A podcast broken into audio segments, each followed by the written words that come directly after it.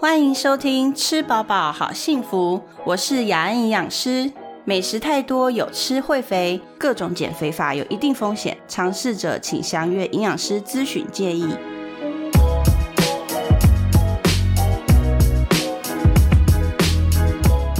好，大家好，今天呢，我们邀请。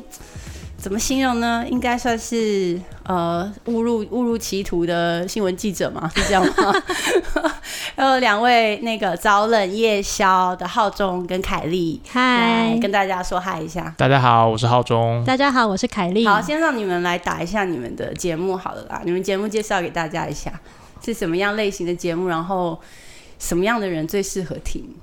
什么人都适合听哦，真的，什么人都适合听。我们的呃节目频道叫做早冷夜宵，那个早餐冷笑话，夜猫冷消维。对对对，啊，这样子，我以为是卖什么宵夜还是什么，你知道，就是有一家。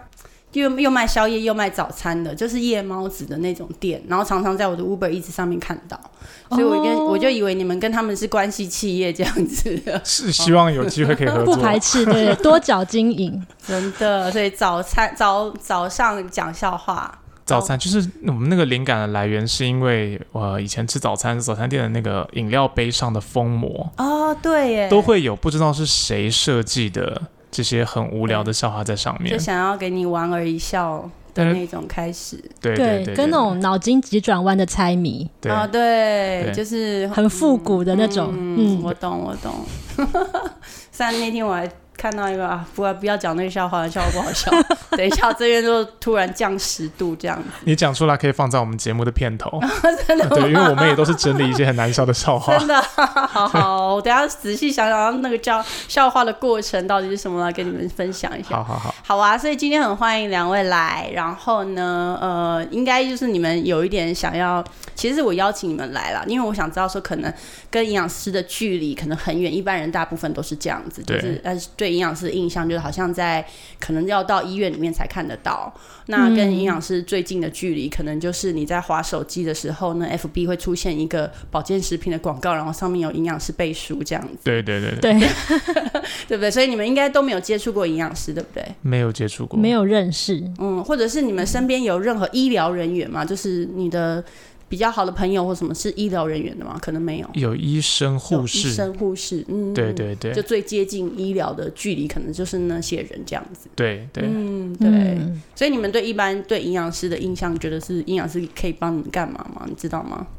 营养师哦，最近会比较常听到营养师，也是因为健身越来越多人开始做，然后对健身房这个教练就会说，他们你刚刚买课程的话，他会搭配营养师的一些建议，那也不太确定他们是健身房里面有一个他们的营养师，还是那个教练。乱讲哦，对对对，你知道为什么凯莉会知道这件事吗？那为什么？因为他去年就是被那个很可怕的推销的那个 World Dream，嗯，拉去签了一年的会员。OK OK，半年后就解约。为什么他们？为什么他们很 很可怕？他们就是疯狂的业务员，他们像梅杜莎一样，你知道吗？就是你在路上，你不可能看到他们的眼睛，你看到你就会被石化，你就你就走不了，他就会逼你逼你逼到签约买课程为止。真是就是就是一直攻击这样子，一直打。电话、简讯啊，就他们当下会制造一个你相信你会去健身的这个幻境啊，嗯，就会觉得说，反正你应该就会来，然后你不来，可能真的很很就是没办法这样子，你可能对你人生不负责啊，对对对对对，对，对你自己很不好啊，所以你才不会来。对，就觉得三十几岁你要为自己好好打算，对，配合营养。营养师的建议跟健身，我就会一个，我就会达到最理想的那个自己。嗯嗯嗯，哇，好厉害！那跟就是有点已经快变成那种卖直销的感觉。对对对对，其实差不多的意思。哦，那所以后来半年就退了。就把它转手，转手啊，转手，因为发现自己都没去啊，哦，就很浪费钱。我还是被我自己打败了。我们都笑说他是 Virgin 的股东，他没有参与实际的经营，他就是出钱而已。真的，他只去了一个月，真的还出了半年的钱，就被他们笑。哦，没有，可是我觉得真的当下就是。像我们女生被推销保养品啊，或什么时候，当下你就会很难拒绝，然后你就觉得没错，我买这个就是为了我自己好。对，殊不知我根本没有用过它，对不对？还是要实际一点，还是要实际一点。所以我常常就是跟大家说，你想运动的这个心是好的，可是你要让自己嗯找到帮自己找到一个更简单的方法去执行这件事情，比如说找到一个你可以很 enjoy 的活动。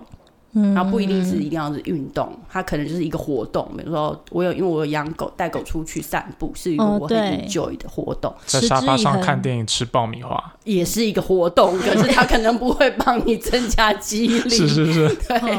但是它可能可以帮你舒压或什么的，对精神的健康。所以可以再分析啦，对对对。所以你可能刚刚那个凯蒂说就是。呃，在 gym 里面可能会听过哦，这里可能有营养师的存在，这样子。对，就会那个那个就是我们在建构那个美好自己的想象里面的一个成员，就他会帮助我。嗯，他就是一个 helper 这样子。结果我没有让他帮到我，没有啦，这可能每个人的就是准备好的状况不一样。嗯，对啊。然后有时候现在大家都很忙啊，时间啊什么的，就会哦又落掉落掉，常常会这样子。嗯，那浩中呢？你觉得你跟营养师觉得最近的距离是在哪里？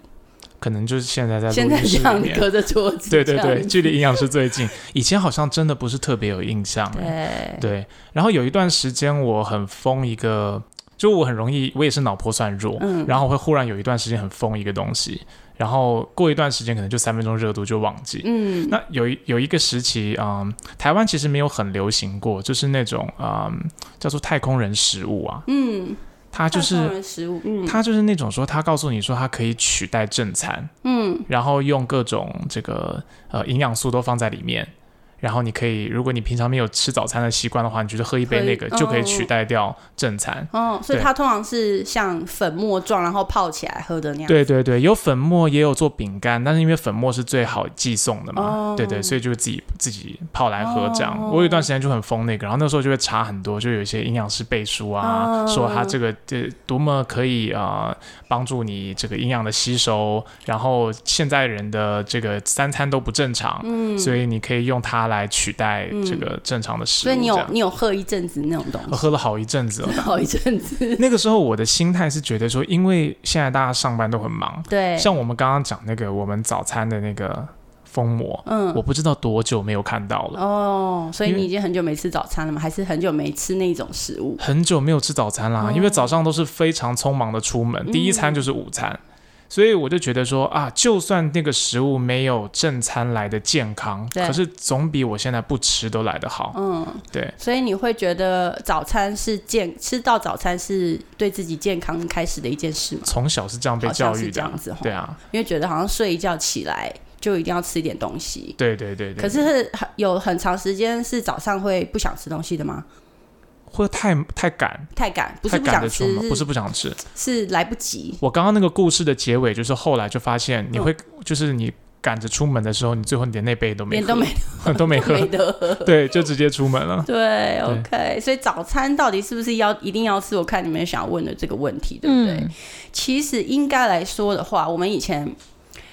其实这样好了，以传统营养学来说啦，你只要一天呢都有吃到你应该吃的热量、三大营养素这些都有吃到的话，其实没有特别去说一定要分几餐或者是什么时段吃对你最好，没有一个医学的文献或者是实证的医学去研究这件事情，说都有吃早餐的人是不是比较变比较健康，或者是比较不容易得慢性病，比较血压比较好，或者是不吃早餐的人是不是怎么样？并没有这样子，对，所以其实我觉得，只要个我个人的啊，在我临床的经验上面看到，是你只要可能一天里面你都有安排好你的饮食，然后你都有吃到该吃到的东西，所谓的均衡饮食啦，就是哎每一类的食物都有吃到，那其实我觉得餐次时间其实都没有没有特别的关系，而且有些人早上是这样子，就是他可能晚餐吃很晚。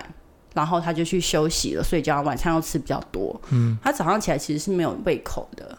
哦，那没有胃口，你会又又有那个信念存在，说好像我一定要吃早餐才健康，就变无形中就好像变成一个给自己的压力。对，像负担。对，那其实又不好。所以到底要怎么样去调？其实每个人状况不不一定相同。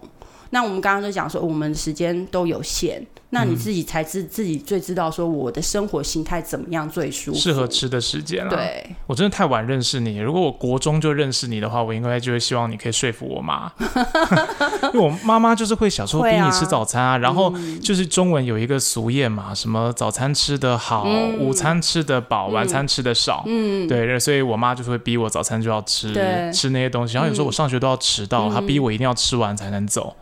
对对，所以现在现在告诉他已经来不及，已经来不及了，来不及，也管不到你了。对，其实很多人需要营养师去说服爸爸妈妈，真的真的。对，不过真的是这样，因为你只有你自己知道你自己怎么去安排是最好。那所以早餐的这件事大概是这样子。那一样宵夜可不可以吃？吃什么？要不要吃？其实你自己去知道你怎么去安排。然后是真的发现说，哦，我在吃宵夜的时候，其实我只是一个嘴馋。那我们再去去观察看嘴馋的原因是什么？是心理上的不满足，还是生理上的不满足？到底是哪一种？然后我们再去想哦，那吃这个东西会不会超过你一天的量？或者是吃这个东西其实是可以补足你一天少吃到的东西？嗯，那其实均衡就是好的。那其实我觉得营养就是对大家来说，好像营养就是哦，要吃维他命啊，哈，要吃。呃，要补一些东西，就是营养是用补的，这样。其实我觉得大家观念要想一下，营养不是多就好，所以营养其实是一个去达到你均衡的状况。所以我们刚刚讲的，你你去去自己去观察你吃饭的时间啊，生活的作息，这个也是去达到营养的第一个步骤。哦，所以所以不是只有光吃的这件这这个动作而已，还有其他你去分析自己，还有观察自己这件事情，也在营养的成分里面很重要。哎，可是吃宵夜真的没有坏处吗？当然还不是说没有坏处啊，这第一个当然要看你吃什么。然后你的宵夜到底是跟其他的餐比起来，对不对？你到底是如果当然是每白天就已经吃很油啦，很多糖啦，然后宵夜你又想吃个咸酥鸡配奶茶，哇，那就超标了。那可能对你来说长期就是一个负担。所以不要说只拿那些东西放在宵夜，是那些东西放在其他的餐次吃，然后也是吃过量也也不好嘛，对不对？但如果你的宵夜可能是。呃，我们的宵夜就是说你在睡前一个小时吃啦，哈。你的宵夜可能是比较比较多纤维的，比如说一一呃一些什么凉拌小黄瓜啊、凉拌木耳啊这些啊小东西啊，或是一些毛豆啊，哦比较呃比较瘦的一点的蛋白质。毛豆是属于蛋白质跟肉一样的食物，对对对。那这些食物可能其实会补足你一些白天没有吃到的分量，那可能哎宵夜这个还 OK。所以其实要看你吃什么东西啦。对，啊，如果我们是有在睡眠的这个研究里面有发现说，如果有睡不好的人的话，会建议睡前两个小时不要吃东西。嗯，好，因为睡前就是嗯，生活作息会，我们应该是这样说，就有一些荷尔蒙啊，它会去调节，然后会让你比较容易进入睡眠。那如果你这时候吃东西的话，会干扰这些荷尔蒙的调节，所以会。让你呃就就是可能睡着，可是又睡不稳，睡睡不深。嗯嗯嗯，对，所以这个是可能宵夜带来的一个坏处。哦，对，所以是大概是睡眠的影会影响到睡眠这样子。还有一个，你知不知道深夜的时候吃鸡排脸上会出现什么？微笑吗？我知道，不是，是你你吃鸡排，然后你又你又拍照，然后你又上传，然后然后你看到大家在那边留言说哦，怎么这么万恶这样子，然后你就笑得更大这样子，对不对？对啊，真的，而且嗯，有有时候我们就是不想吃炸的，然后一直到晚上宵夜的那个时候。嗯，有时候可能心情放松了，你看个电视，就本来白天都没有吃鸡排的，这个时候就想吃了。对，嗯，就会想到巷口的那家盐酥鸡的那家摊子，好像很很孤单，应该要去拜访他。有的时候心态真的是这样，因为白天你在工作啊，你可能就是社畜啊，你一整天的自由灵魂都不是自己的。那下了班终于可以做自己，嗯，当自己的主人。对，去巷口，对，去。买到那一包我可以掌控的咸酥鸡，这样子，真的，我老公也常常这样子，所以我觉得其实我觉得不是不是坏事，因为营养不是刚刚我说营养是一个观察自己的过程嘛，营养也不是只有呃满足生理上的需求，就是所谓我们呃新陈代谢啊这些需求，营养也是要满足心理上跟社交上的需求。所以，所以这个，如果你想说，我我如果今天是真的很想拿这件事情买盐酥鸡吃，这件吃盐酥鸡当做我的一个发泄，当做我对自己好的一个一件事情，那你就去做啊，明天再跑回来就好了。你也不是每天吃，那就 OK。但是如果你观察，对你观察到自己真的每天都吃咸酥鸡，然后呃，已经发现到你心理上已经非常营养，可是你的生理慢慢的。被瓜分掉了哦，那可能就是一个警讯，所以一样就是一个均衡的过程。你到底是要生理上营养一点，还是心理上营养一点？那如果是不是说我一直吃，好像觉得很舒压，可是？我的身体越来越胖之外，可能我血压不好啦，或者是体脂肪啊这些啊，脂肪肝都出现的话，那是不是又会造成心理上的负担？是不是又回来？反正就不是变得好像是饮鸩止渴的那种舒压的方法。那如果你观察到这个现象，不要太责怪自己，因为我们每个人都是这样子。吃是一个很原始，可以舒压、可以爱护自己的方式。那我们人类非常喜欢甜跟油的食物，为什么你知道吗？啊，为什么？这是跟我们的基因有关。因为你要想，我们的基因跟我们的肠胃道啊，还有我们的五官啊，这些感官，是不是跟两万年以前山顶洞人一样？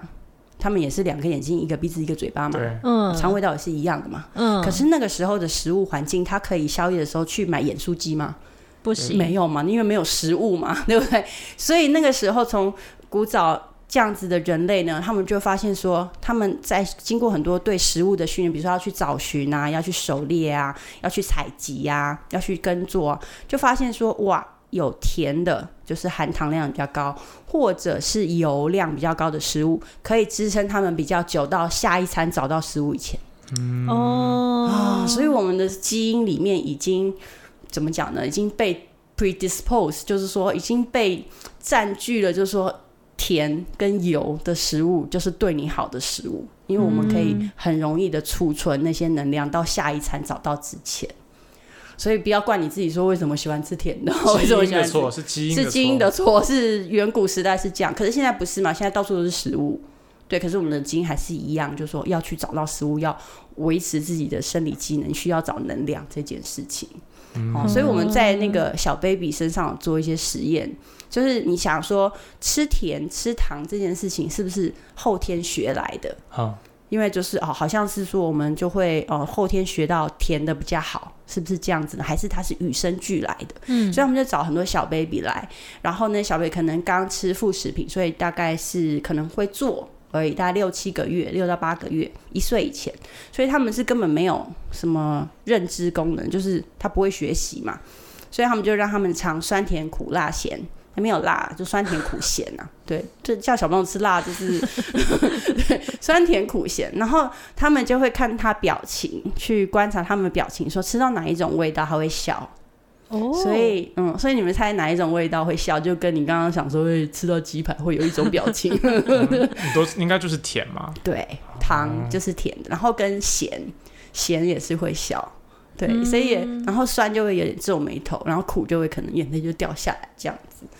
对，所以这是与生俱来的。所以不要想说为什么我们老是喜欢吃甜，没有，就是你的基因就是告诉你要做这件事情。嗯嗯嗯。哦，对，是这样。很直觉的，很直觉的。所以人对于嗯食物这件事情，其实我们都有一些嗯天生的本能。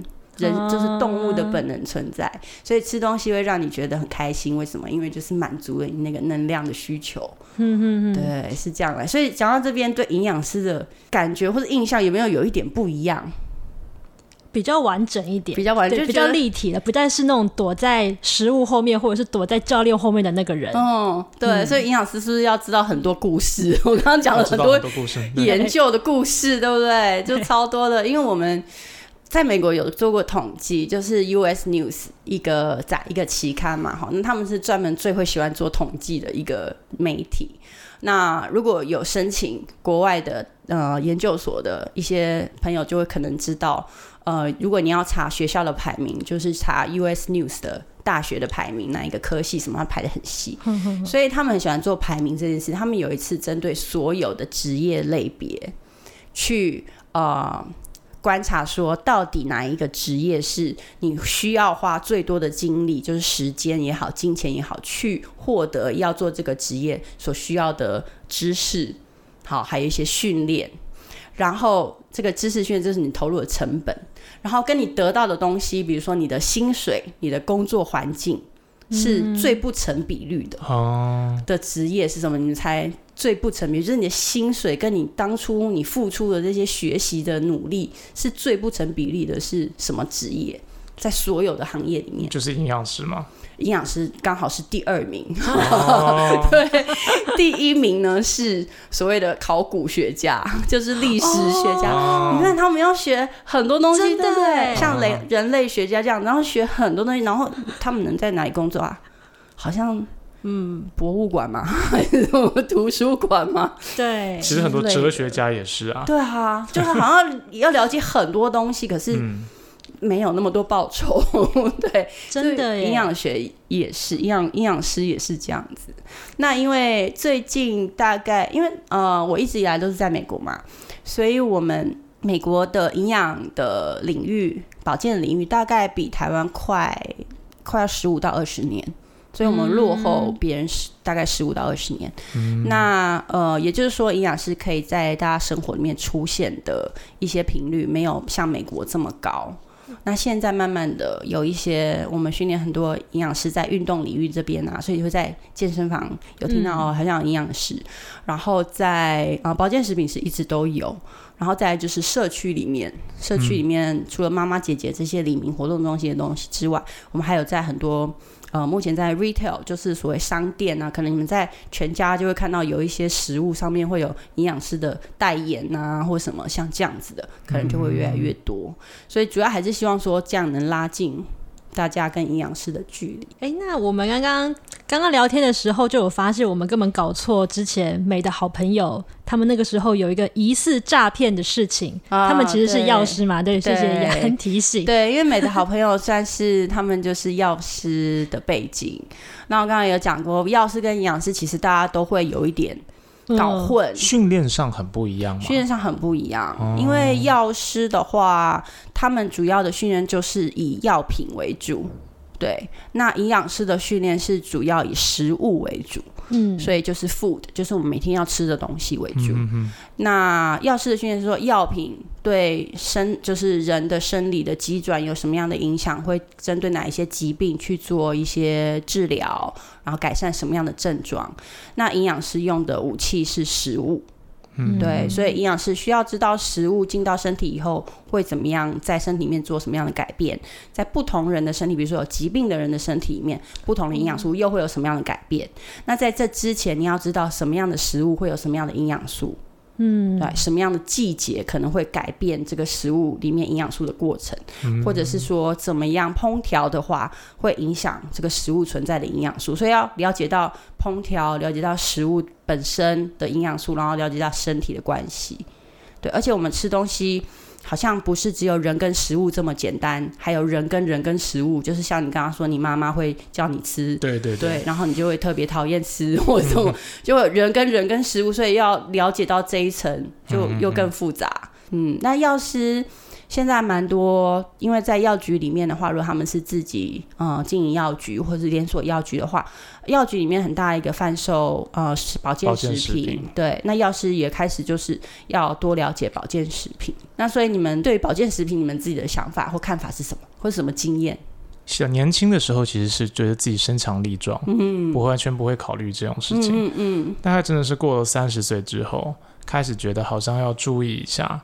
要吃点什么？对，然后就会发现以前看了觉得很可笑的东西，现在自己看一看，脑波很弱，也是会被影响。因为看着看着，好像越看越有效的感觉。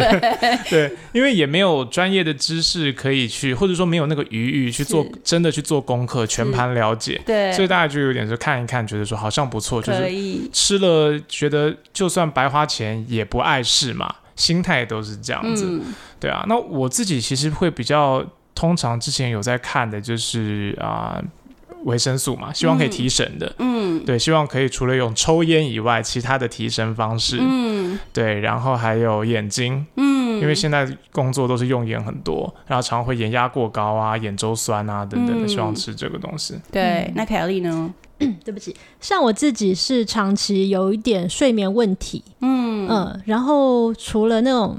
维他维生素的以外，也会看到很多越来越多的那种保健食品，像是什么芝麻素，它会强调是人可以比较好入睡的，对对对对之类的，嗯，所以就会什你如果看到好像它的所谓嗯，它宣称的疗效是刚好你需求的，就会引起你的注意，对不对？对啊，那真的会让你开始就是有那个下单的冲动的那一点到底是什么？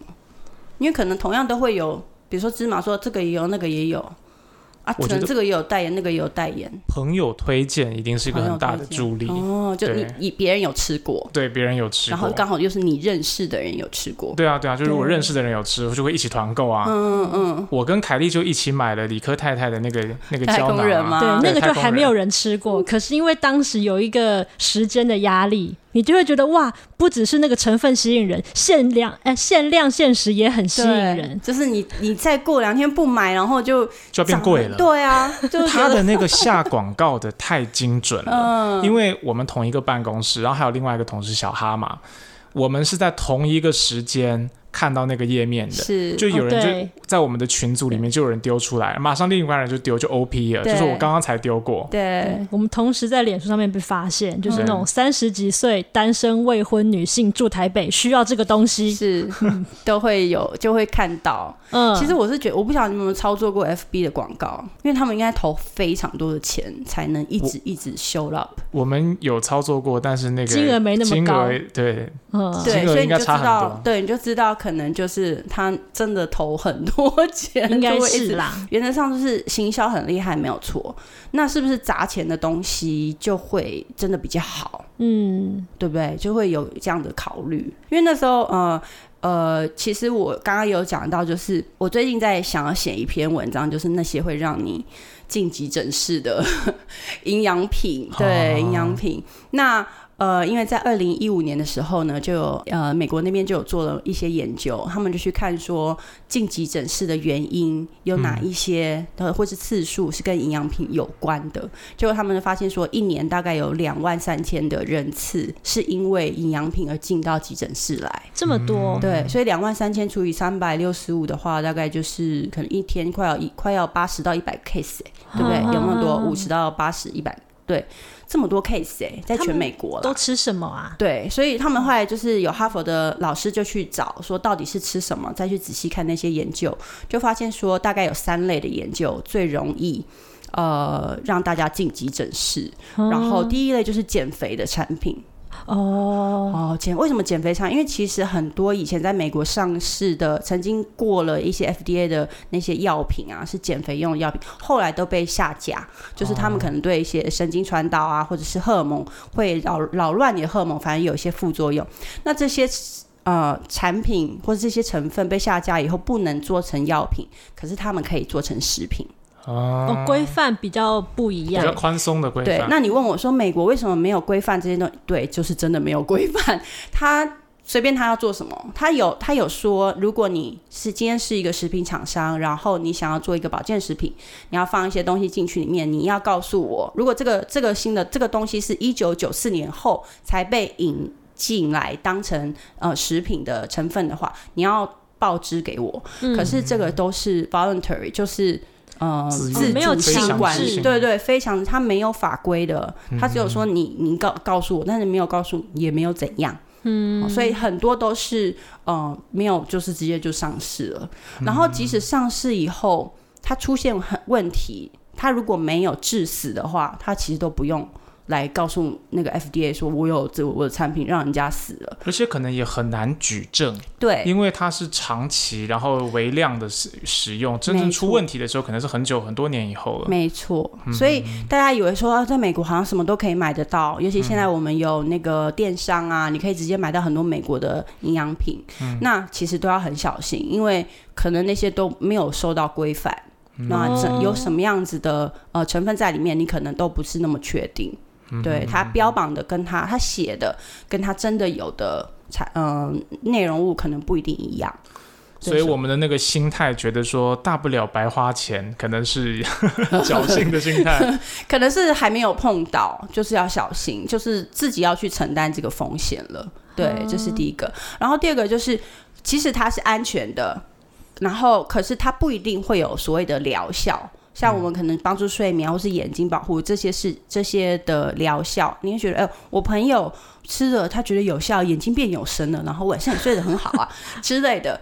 那其实我们自己在做实验的时候，就是研究上面看到说，假设我们把一群人抓过来，他们分成两两两两队人嘛，然后一然后我们进来测试一个维他命 C 能不能嗯帮忙感冒比较快好好了，嗯，好，一群人就是给维他命 C，另外一群人是给不是维他命 C，可能就是一个糖果或者什么其他的，告诉他们说这个是维他命 C，对，然后其实后来我们发现说，可能大概有百分之七十的人都会回报说。有效，对，有吃有保佑，对。然后感官上的之外，我没有发现说真的有百分之三十几的人，他的数据上是有的，所以心理影响到生理，哦，就是这个安慰剂的效应真的可以有一些生理的的结果出来，耶。所以很神奇的就是人自己有。一套调调节的系统，因为像我们 越念这些营养生理学啊，然后越念一些它神经传导跟这个荷尔蒙这些关系，就发现说人的身体真的很神奇，就是一个小宇宙这样子。对，对，所以听讲到这边，你觉得保健食品有没有好像跟以前想的不太一样哦？我们虽然刚刚听的觉得有点可怕，但是下个月收到还是只能。硬着头皮试试看啊，然后告诉我有没有效，这样对对对，再告诉 再告诉我看有没有效。希望不要是心理作用。因为是台湾的话呢，嗯，就是在成分上有剂量的限制，它会抓的比较严格一点。然后另外一个就是，如果这个成分是呃进口进来的，那在进口的这一关，他也会去查说是不是国内的核准，因为国内的法规是正面表列。也就是说，我们要列的，你才能进。嗯，所以国内的呃这些保养品啊，就是保健食品，所谓保健食品这些东西，虽然它不一定有健康食品认证，就是我们看到小绿人的那个认证。哦，对，虽然它不一定有，那它其实在某种程度上还是有比国外安全一点点。嗯，对，是这样。然后再加上我们因为。台湾人比较会查资料，就是台湾人台湾人的口耳相传比较厉害一点，然后就会去问大家。然后我们也不是一个很大的岛，我们的人虽然两千三百万人，可是大家都嗯在资讯的传递上比美国要快很多。对，所以某一些东西一旦出了问题，可能大部分都的人都会收到这个讯息，都会知道。对，那在美国的话就比较困难，所以跨了一个州呢，没听到这个事情，就是对就没有了。所以台湾在保健食品这一方面，相对是比较没有灰色地带的嘛，因为像你刚刚说是正面表列，所以其他厂商也不可能不可能变出一个东西，然后就要蒙蒙混过关。对，可是正面表列的东西不一定全部都是安全的。它有一定的剂量限制，对不对？然后再来就是它呃正面表链的 A B C D E 这样子，那可能它互相会有相互的作用，或是其他的东西，就我们就不知道了。哦，就在想想看，你就比如说像我们的食品添加物好了，好像每一个都有那个安全剂量嘛，对不对？可是如果你同时吃很多种，那它的效果是加成吗？还是怎么样呢？哦哦，对不对？所以就嗯一样，就是保健食品也是这样子。那我想问一下，就是因为我们那个时候反正脑波弱就买了那个那个东西嘛。那当时他也有一个争议，就是说有别的营养师出来，就说李克太太卖的这一个太空人的维他命还是胶囊还是什么，那个看起来很厉害，但是他都没有达到。哎哦，他有一个什么建议摄取量的一个值，那这个。这个产品它其实有的量其实没有到那么多，那别家有的很多维他命，它都会说什么？可能比方说维生素 A，它已经达到什么建议量的百分之两百或百分之三百，就很多人都是这么做的。对，那他就这就用这一点来质疑李克太太说：“你都没有达到人家那么多，你凭什么卖这么贵？”是。那那个时候李克的回应就是说：“哦，我们因为我们卖这个产品，我们不是要你只吃这个就好，因为你还是会有平常的摄取量，所以这个剂量只是用来。”补足你平常摄取食物上的不足。嗯嗯，他就用这个方法把它圆了回去。那我就会想问说，呃，像是。第一就是当时有营养师这样出来说，那他这个说法是你怎么看？对。第二个就是为什么成为什么很多家营养品它的剂量都会做那么高，很满，对不对？百分之两百每个需求量。凯利就在我们办公室摆了一罐，很便宜，对不对？那罐多少钱？三四百。三四百。三百颗。对，然后我们就看了一下里面。各个量全部都百分之两百，嗯，一百五、三百，对，都爆量哎。对啊，对啊，都是这样。子。为什么会这样？对对，为什么会做成这样？因为如果是以我们呃一般对大，就是一般大众没有说特别针对某一些人或什么，就是呃一般以前的维他命，尤其是综合维他命，我说所谓综合维他命就是很多种不同成分的营养素在里面的那种综合的来说，他们都会设计比较高的剂量。第一个是担心说。呃，这个剂量会互互相抵触。比如说，以前很久以前，好像是忘记哪一家奶粉了，他是说高铁高钙。哦，我记得这个事情。对，然后后来就被大家骂你，你笨蛋，你加了钙又加了铁，他们会互相影响吸收。哎，那你这样不就抵消掉就没有了？会这样子哦。对，所以后来就是呃，大概。为了要第一个可能是避免像这样子会互相抵消、减少吸收率；第二个就是其实就要提高吸收率这件事情，会把剂量做的很满。尤其是维他命 C 这个东西，一般的定剂像我们就是那个像一颗一颗的这样子定剂的形式的话，你以为你吃你你看到的可能是五百 milligram，就是五百毫克，但你吃进去可能其实不到百分之十。的吸收量可能，所以你你只有吸收到五十 milligram。身体有个机制，它不会一下进来你就通通都吸收，它也会做一个保护。哦，就是它不会说让某一种东西的剂量到非常非常高，所以身体会这样的保护，所以他们才会这样做。做多一点，这样就算吸收的少，这平衡起来还是多这样。对，所以是这样子。好，去第一个是这样。然后你刚刚还说，呃，你刚刚还问问了什么我，我有点忘记。呃，刚刚是问说，哦，就是哦，他的那个为什么营养师又说他剂量不够，对不对？对对，因为他会这样质疑。对，其他营养师会会看到他的这个东西，因为是很多营养素综合在一起，所以就是以一个综合维他命的角度去评论它，所以当然就会跟其他的去做比较，说那如果都是综合维他命的话，你就比较少啊，那你就比较少，然后然后吸收率又比较少啊，不就是？一颗我不知道，吃了很多粉的胶囊吗？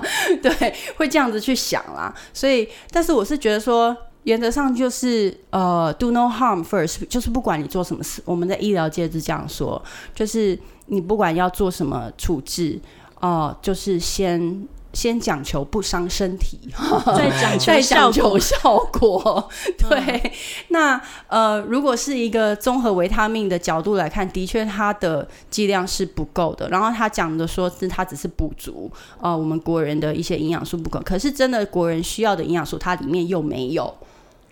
啊，对，因为像我们国人缺最缺最缺每个年龄层都缺的就是钙，那它也不是很多，那维生素 D 也不是很多。对，然后美这些它也没有很多，所以就会觉得有点可惜啦。因为它也有营养师团队，这个是我最切心的地方。既然有营养师团队，为什么营养师团没有发挥到它的很好的一个效果？这样子，当然里面团队他们每个，我想每个团队都有自己的自己的一个一个 dynamic，就是自己的一个活动的方式，或者是怎么样去沟通。那他们在创这个。产品的过程，我想也花了很多的心思，只是说以我们呃一般的已经经过临床这么多个案，还有看到这么多报告来说，是有点可惜，是这样子。那其实刚刚讲的都是以一般保健品为走向的这些设计，营养品的设计，但是我自己在呃帮忙个案选营养品的时候，我会比较针对到底能不能解决你这个问题来做。一些调整，或是来做一些选择。如果我今天推荐你的商品没有办法真的解决你的这个问题，哦，或者是说我只是靠它的安慰剂效应来帮你解决这个问题的话，那我宁愿不要用。嗯，对，因为我会觉得那我就用食物就好啦，就一般的食物，反正更健康，然后还有不同更多不同的营养素在里面。嗯对，那除非是真的很很必须的，比如说他发发炎的反应非常严重，像一些我的客户有一些他们有身体上起疹子啊，或者是过敏的反应，或者是发炎反应很严重，身体这个发炎太严重的，可能就会推荐他们要吃抗发炎的这个营养品，暂时的去缓解这个这个这个作用。好，所以我们的用法可能不太一样。对，因为我会把嗯我们在用我自己在用都是医疗级的保健食品，所以也就是说它的。它的萃取的过程也好，它的成分或者是它的剂量，都跟一般的保健食品可能会不太一样，比较精准对，没错，所以就是一个比较精准的方式去帮大家，对。所以今天聊了很多啊，但是还没有聊到你们想知道我到底适合吃什么营养品，对不对？对，这个还还是要请教。好，那我们留着下一集，好不好？我们留着下一集来讲一下，来帮你们看看面相，然后卜卜卦，然后看要买什么保健食品，好不好？好好好。OK，谢谢今天你们来，谢谢我们下期再来聊喽。好。如果你喜欢我们的节目，记得按下订阅，才能收到最新一集的消息哦。另外，要请爱护我们的听众帮帮忙。如果你使用的是 iPhone，也就是 Apple Podcast 的话，请帮我们按下五颗星，或者是留言告诉我们你为什么喜欢这个节目。为了谢谢大家的帮忙，我会在每个月抽出一名留言的听众，提供免费的个人营养咨询给这位支持我们的朋友。最后，再我提醒大家一次，别忘了订阅和给五颗星哦。